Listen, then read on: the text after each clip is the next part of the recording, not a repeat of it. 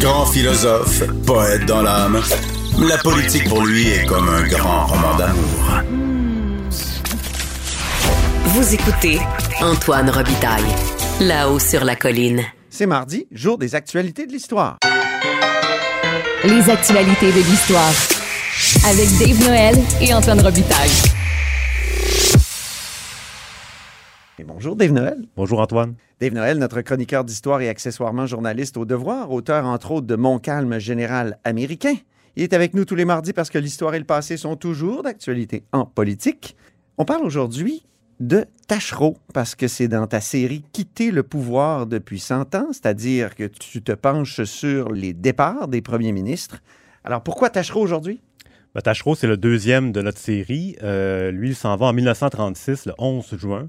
Euh, Tachereau, c'est un peu une fin assez sinistre euh, parce que, à l'instar de Lomer Gouin, on en parlait la semaine dernière, c'est un premier ministre qui est resté là très longtemps, mais qui est complètement oublié aujourd'hui, à part chez les spécialistes. Euh, Attention, on est sur la rue Louis-Alexandre Tachereau. Tout à fait, oui. Oui. C'est souvent, c'est pas suffisant, la, toponymie. c'est une petite rue Ouais. entre le complexe G et l'édifice André Laurando. Et d'ailleurs, ça, il y a une raison pour laquelle euh, son nom est aussi près de, des bâtiments dans lesquels nous sommes. OK. Je vais y revenir. Parfait. Donc, Tachereau, c'est le deuxième plus long mandat pour un premier ministre au Québec. Il a été là pendant presque 16 ans, 5816 jours. oh, Euh, il, a, il a remporté quatre victoires électorales dans des, des élections générales en 23, 27, 31 et 35. Et pourtant, euh, on l'a complètement oublié. mais oui. Euh, Tachereau, c'est un homme de Québec. Il est né l'année de la Confédération en 1867. C'est un avocat comme à l'époque. La presque totalité des députés étaient des, des avocats. Mhm. Et lui, ce qui est, ce qui est intéressant, c'est qu'il a débuté sa carrière au cabinet de Simon-Napoléon Parent, Ah oui. qui était à l'époque euh, le maire de Québec, le premier ministre et qui avait son, son bureau d'avocat. Donc, il, il mélangeait les trois rôles en même temps. Il était un peu tout. Oui, oui. Euh, Parent, il était premier ministre de 1900 à 1905, donc juste avant euh, Gouin. Pour ce qui est de Tachereau, il euh, se présente en politique euh, à la fin du 19e. Il est élu en 1900 et il est ministre des Travaux publics et du Travail dans le cabinet Gouin. Et par la suite, il est aussi procureur général. Parenthèse intéressante, le ministre Tachereau, en 1909, il va être giflé par Oliver Asselin, un journaliste euh, du Nationaliste, journaliste très virulent. Euh, C'est une obscure histoire de télégramme, faux télégramme. Oliver Asselin se sentait euh, attaqué par le, ministre Tachereau et il, est descendu sur le tapis du Salon Vert, devenu le Salon Bleu, et il a carrément giflé euh, le ministre Tachereau qui a eu la lèvre fendue, donc euh, le sang coulé sur le, le tapis du Salon Vert en 1909. Puis il a été incarcéré à ce moment-là, Oliver Asselin, dans les geôles du Parlement, Tout à fait, oui. qu'on a cherché, toi et moi. Oui, oui, qu'on avait cherché. et euh, on les avait trouvés, hein? Non, c'est Près compliqué. du tunnel, là. Oui, ben, on sait où au- elles étaient, les, les- les cellules de la police provinciale qui se trouvaient Hum. là. Euh, mais ça a été tellement remodelé que c'est pas clair. On peut pas vraiment reconnaître l'endroit. Puis Bon. souvent, dans, dans les sous-sols du Parlement, il y a des, des pièces un peu bizarres, un peu refermées. fait qu'on on peut facilement imaginer des, des cellules un peu partout. là. Donc, OK. il faut faire attention avec ça. On referme la parenthèse. Euh, autre euh, parenthèse intéressante, c'est que comme Tachereau était procureur général dans le gouvernement euh, Gouin, c'est un peu le ministre de la Justice à l'époque. Et euh, quand il y, a, il y a eu l'affaire Blanche Garneau en 1920, Blanche Garneau, c'est une euh, jeune femme de Québec qui a été assassinée. Une affaire qui t'a passionné, Pas Dave. passionnée, oui, elle a été assassinée dans, pas près de l'actuel parc Victoria. On n'a jamais trouvé les, les assassins. Et rapidement, la rumeur publique a, a monté euh, graduellement. On, Ça s'est vraiment emballé. on s'est mis à s'imaginer que c'était des députés libéraux qui avaient assassiné Blanche Garneau, puis que Tachereau, comme procureur général, aurait, aurait protégé les assassins. Mhm. Euh, donc, euh, alors c'est vraiment une histoire complètement euh, farfelue, mais ça lui a beaucoup nui et l'opposition conservatrice, ben, les, les militants conservateurs, ont rappelé cette affaire-là jusqu'aux années 1930, milieu, jusqu'en 1935 aux Ah, élections. oui. Il y a des gens qui criaient Rappelez-vous Blanche Garneau pour éclabousser Tachereau. Donc, ça ça l'a suivi très longtemps. Alors les que- fausses nouvelles puis les, les théories fake du news complot, euh, là. 1920 pouvaient être très, euh, C'est ça. C'est pas propre à notre époque. Non, tout à fait. Elles sont peut-être euh, accentuées ou rendues plus euh, terribles avec les médias sociaux, mais ça existait déjà. Oui, surtout qu'à l'époque, il y avait une presse jaune qu'on appelle, donc euh, des, journalistes qui, qui, qui tournaient des coins ronds. Et euh, donc, ça, a permis la, naissance de cette histoire-là, de cette rumeur. Donc, euh, on, s'en rappelle, la semaine dernière, on en parlait, a succédé à Lomer Gouin en 1920 après un voyage de pêche à la rivière Moisy où on a convenu comment qu'on allait partager le, le pouvoir. Tachereau devient euh, premier ministre en 1920. C'est- d'ailleurs le premier occupant de l'édifice Honoré-Mercier sur le boulevard René-Lévesque à Québec, où se trouvent toujours aujourd'hui les bureaux de, de François Legault. Oui. Euh, lui s'installe là. Et puis, quand il était ministre des Travaux publics, c'est lui qui avait planifié l'expansion de la colline parlementaire, donc le- la construction de l'édifice C, l'édifice Honoré-Mercier. Donc, c'est pour ça un peu que son nom a été donné euh, légitimement à une rue qui est, qui est sur laquelle on se trouve en ce moment. Mhm. Euh, sous son mandat, c'est assez tranquille parce que Tachereau, c'est un premier ministre libéral qui laisse aller l'économie. Euh, Donc, il encourage les compagnies à s'installer. Même s'il était là très longtemps, il n'y a pas de legs euh, Marquant. marquant. Par contre, négativement, on peut souligner la perte du Labrador en 1927, Ah donc ah. à la suite d'un jugement du Conseil privé de Londres. Lui, il ne parvient pas à maintenir les revendications québécoises sur le Labrador, mais évidemment, ça passait par le Canada à l'époque parce que euh, Terre-Neuve est un dominion à l'instar du Canada. Donc, c'était vraiment... C'est compliqué, mais quand même, c'est sous son mandat que ça se passe. Et Tachereau, en 1929, il survit un attentat à la dynamite dans l'édifice euh, Honoré-Mercier. Il Ah ouvre la oui? porte et puis euh, il découvre un bâton dynamite qui aurait pu faire sauter toute l'aile au complet.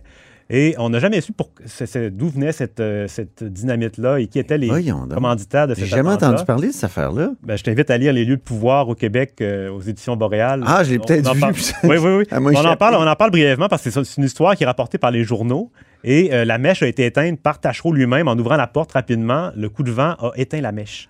Donc, c'est une histoire un peu euh, rocambolesque. C'était des années où ça brassait quand même euh, sur certains plans Ben oui. contrairement à l'image qu'on a aujourd'hui. Euh, pour ce qui est de la fin de son règne, on se rappelle tous les, les assauts de Maurice Duplessis du- du- de l'Union nationale qui, s'attaquait à Tachereau en soulignant les- les- les- la corruption du régime. Ce qui est assez paradoxal dans la Quand- bouche de. de- quand on de sait ce qui va arriver par la suite. Mais en Ben oui. 1936, euh, Duplessis, C'était Duplessis le pur. le pur, euh, qui avait jamais gouverné, qui était euh, donc très, très populiste. Et euh, donc, on- le régime Tachereau est vraiment affaibli, surtout aux élections de 35. Il a, il a repris le pouvoir, mais avec un- une majorité moins forte. Et euh, donc, le 7 juin, le, le dimanche qui précède sa démission, euh, tout est tranquille du côté de Tachereau. Les journalistes suivent ses allées et venues. On note entre autres qu'il va jouer au golf à Bois-Châtel et puis qu'il retourne chez lui sur la Grande Allée. Il y avait une résidence assez luxueuse qui est toujours là d'ailleurs sur la Grande Allée. Et les journalistes surveillent les va-et-vient. Est-ce que c'est habituel? Et on remarque qu'il ne prend pas le train pour Montréal comme il le fait à chaque dimanche pour aller au bureau du premier ministre à Montréal qui se trouvait dans l'actuelle cour d'appel à Québec, là, le bâtiment Ah oui, le bâtiment colonnes. fabuleux d'Ernest Cormier, dessiné par l'architecte Ernest Cormier. Tout à fait. Le mercredi, le 10, on assiste au dernier débat en chambre entre euh, Tachereau et Duplessis sur la question des pensions de vieillesse. Et euh, le jeudi, le 11, c'est là que se déroule euh, la, démission de, Tachereau. Il, il ré- réunit son conseil des ministres et en sortant, il se dirige vers les bureaux du lieutenant-gouverneur. Et au même moment, le comité des comptes publics siège au Parlement. Le comité des comptes publics, c'est là où Duplessis a vraiment euh, révélé la plupart de ses, scoops et de ses attaques contre le régime. Et d'ailleurs, on peut entendre un extrait de la série Duplessis des années 70 euh, de Denis Arcand qui, euh, qui relate l'épisode de la, la dissolution de la Chambre de 1936. Messieurs, comme vous pouvez vous en rendre compte, les sièges de vos collègues ministériels sont vides. Le comité des comptes publics ne siégera pas ce matin. Parce que ce comité n'existe plus, la législature étant dissoute. Au moment où je vous parle, M. Tachereau est chez le lieutenant-gouverneur, M. Patnaud, pour remettre sa démission. Le nouveau premier ministre sera M. Adélard Godbout. Des élections générales auront lieu le 15 jours prochain, avec mise en nomination le 8. Merci, messieurs.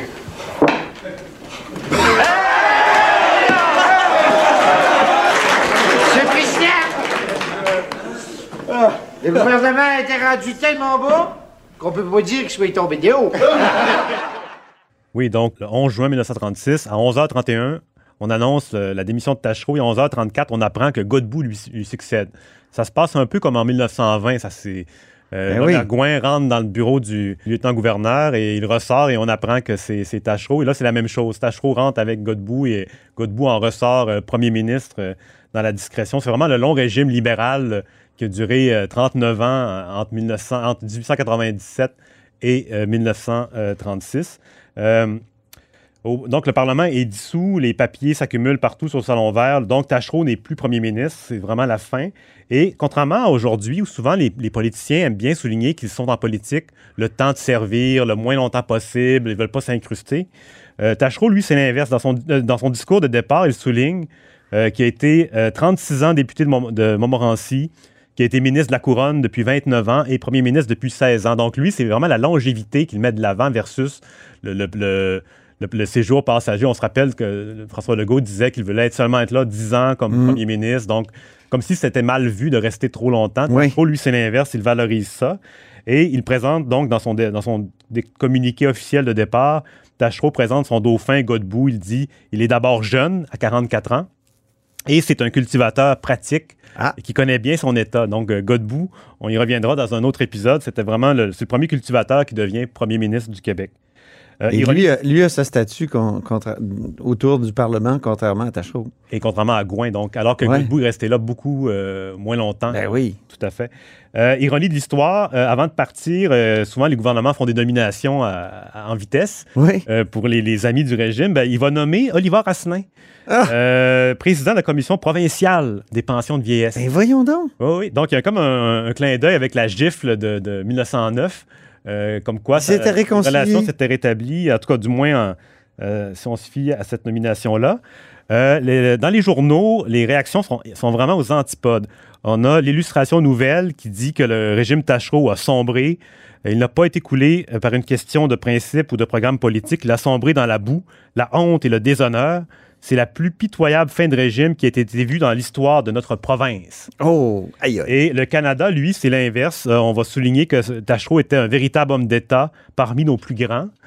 Et euh, le Soleil, lui, il reconnaît que Soleil, on se rappelle qu'à l'époque, était un organe libéral. Oui. Euh, sans doute, euh, sous une intendance aussi vaste que celle de Tachereau, qui a duré 40 années, il a pu se glisser des abus, petits ou graves, sous le régime de Tachereau, comme autrefois sous le régime de Lomergouin. Donc, on relativise en disant que, fatalement, quand un gouvernement dure longtemps, il y a des petites affaires qui peuvent se produire, mais c'est pas, pas trop grave, ça n'entache pas le- l'image de Tachereau. Et une réaction qui est particulièrement intéressante, c'est celle de d'Idola Saint-Jean, la suffragette qui militait pour le droit de vote euh, des femmes, qui d'ailleurs, en 1922, s'était présentée au Parlement, avait rencontré Tachereau pour le convaincre de, de, de suivre le fédéral en permettant aux femmes de voter. Et c'est, Godbout qui va donner oui, le vote aux femmes. exactement. Mais là, quand, quand Tachereau quitte le, le pouvoir en 36, il y a une rumeur qu'il serait nommé au Sénat à Ottawa.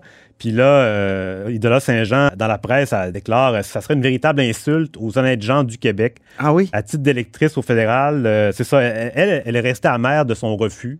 Puis, ce qui est intéressant par rapport à ça, c'est que quand le vote des femmes va être enfin accordé en 1940, c'est, Godbout va le reprendre, le Parti libéral va, va se, va se draper dans cette décision-là. Mais il ne faut pas oublier que euh, Lomergouin et Louis-Alexandre Tachereau ont empêché ça pendant euh, de 1905 à 1936. Ils ont Mm. bloqué cette, euh, cette, cette avenue-là. Et c'est sûr que Duplessis ne va pas le faire pendant son court mandat de 36 à 39, mais quand Godbout le fait, euh, ça vient à la suite d'un long refus du parti euh, dans lequel, auquel il appartient.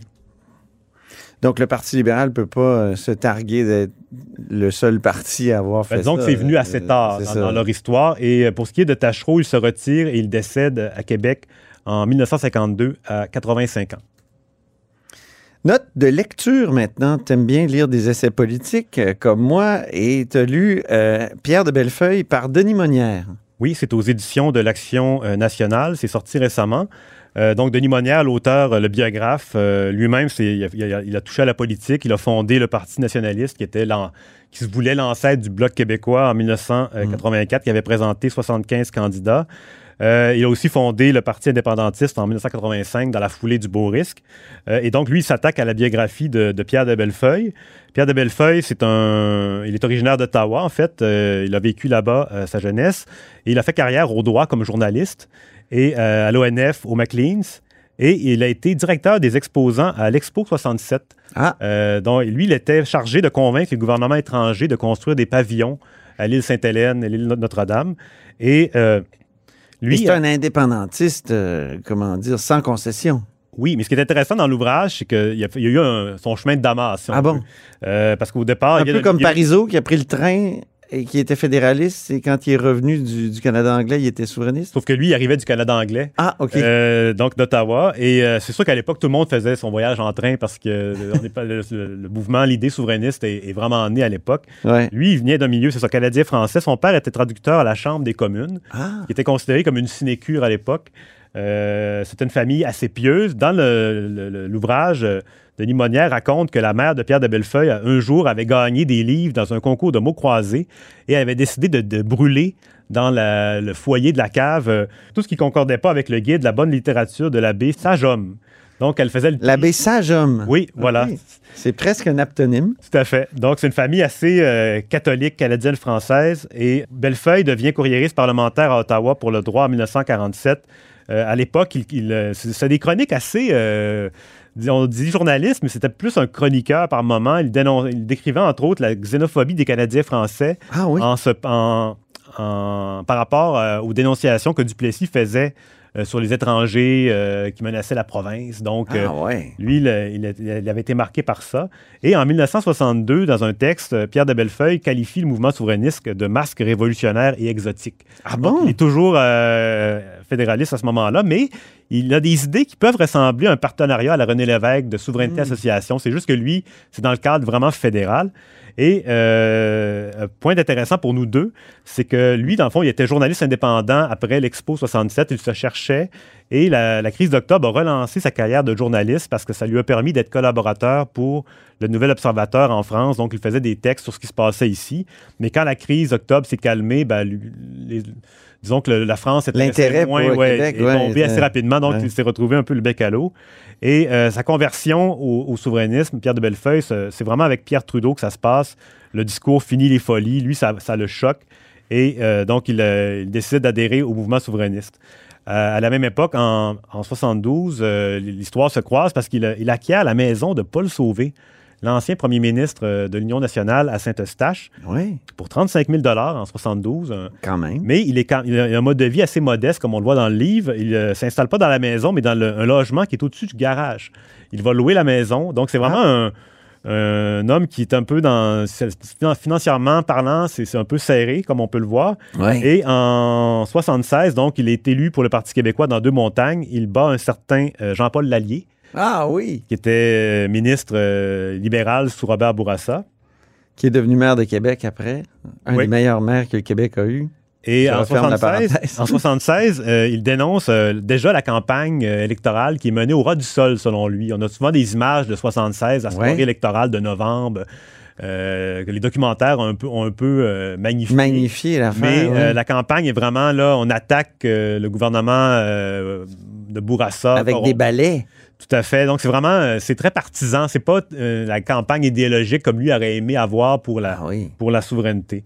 Et un, un point intéressant de son mandat, c'est sûr que lui va être député un peu derrière-ban, euh, mais il y a des idées qu'il euh, avance qu'on retrouve dans le, livre. Entre autres, en 1977, il est vraiment d'avant-garde parce qu'il propose, Pierre de Bellefeuille, la création d'un musée des horreurs où on rassemblerait toutes les, statues Oni dans un musée sur les plaines d'Abraham, par exemple la reine Victoria, Édouard VII et le monument de la guerre des Boers. Donc, il propose déjà de dé- déboulonner toutes les statues qui aujourd'hui sont contestées pour les mettre dans un musée des horreurs. Hey, c'est pas fou, ça? C'est souvent évoqué par certains manifestants, notamment pour McDonald's, oui. qui a, qui très mal fini. Euh, donc, lui, c'est ça. Il fait adopter, euh, un autre point intéressant, euh, en 82, il fait adopter une résolution dans un conseil national du Parti québécois pour faire interdire la cigarette. Il va d'ailleurs arracher lui-même une cigarette des mains de René Lévesque pour la jeter au, au- au sol, puis il va prendre son paquet. Parce que lui-même, c'est un ancien fumeur, Pierre de Bellefeuille, et comme beaucoup d'anciens fumeurs, on- ils deviennent plutôt militants Oui. contre le tabac. C'est Donc, pires. C'est Les convertis, hein? Les convertis, c'est souvent les pires. Dans son cas, c'est un double converti sur le Ah oui. plan euh, idéologique aussi. Donc, C'est vraiment les, les deux. Et euh, pour ce qui est de sa, sa fin de carrière, lui va être déçu par le beau risque de René Lévesque. Donc, la, Il va donner- démissionner. donner hein? une nouvelle chance au fédéralisme euh, à la fin du gouvernement. Donc, il, il démissionne, il devient indépendant. Et il, euh, il, il prend même la, la bannière du Parti indépendantiste de Denis Monnière. Donc, il va siéger quelques instants comme, euh, euh, député du Parti indépendantiste. Et puis finalement, euh, sa carrière va se terminer en 85 après une, défaite électorale. Et un point intéressant, c'est que dans, dans l'ouvrage, on rappelle que lui, il n'a jamais été nommé au Conseil des ministres. Ça l'avait beaucoup déçu. Et puis, euh, il y a une théorie pour la. Parce que c'était quand même un candidat intéressant pour euh, ministrable, comme on dit. Et selon Denis Vaugeois, qui est cité dans l'ouvrage, euh, René Lévesque n'aimait pas trop euh, pro- faire la promotion de- d'anciens journalistes comme lui, parce qu'il se reconnaissait peut-être un peu trop dans, leur, dans le profil. C'est pour ça que Jean-Pierre Charbonneau n'a pas été nommé, Richard Gay. Euh, la seule exception, c'est Lise Payette qui est devenue ministre, mais elle, en même temps, c'était Une animatrice. ouais. Donc, euh, c'est un peu la fin de carrière de, de Pierre de Bellefeuille. Donc, un ouvrage qui fait un, qui fait un bon tour d'horizon de, de sa carrière. C'est intéressant.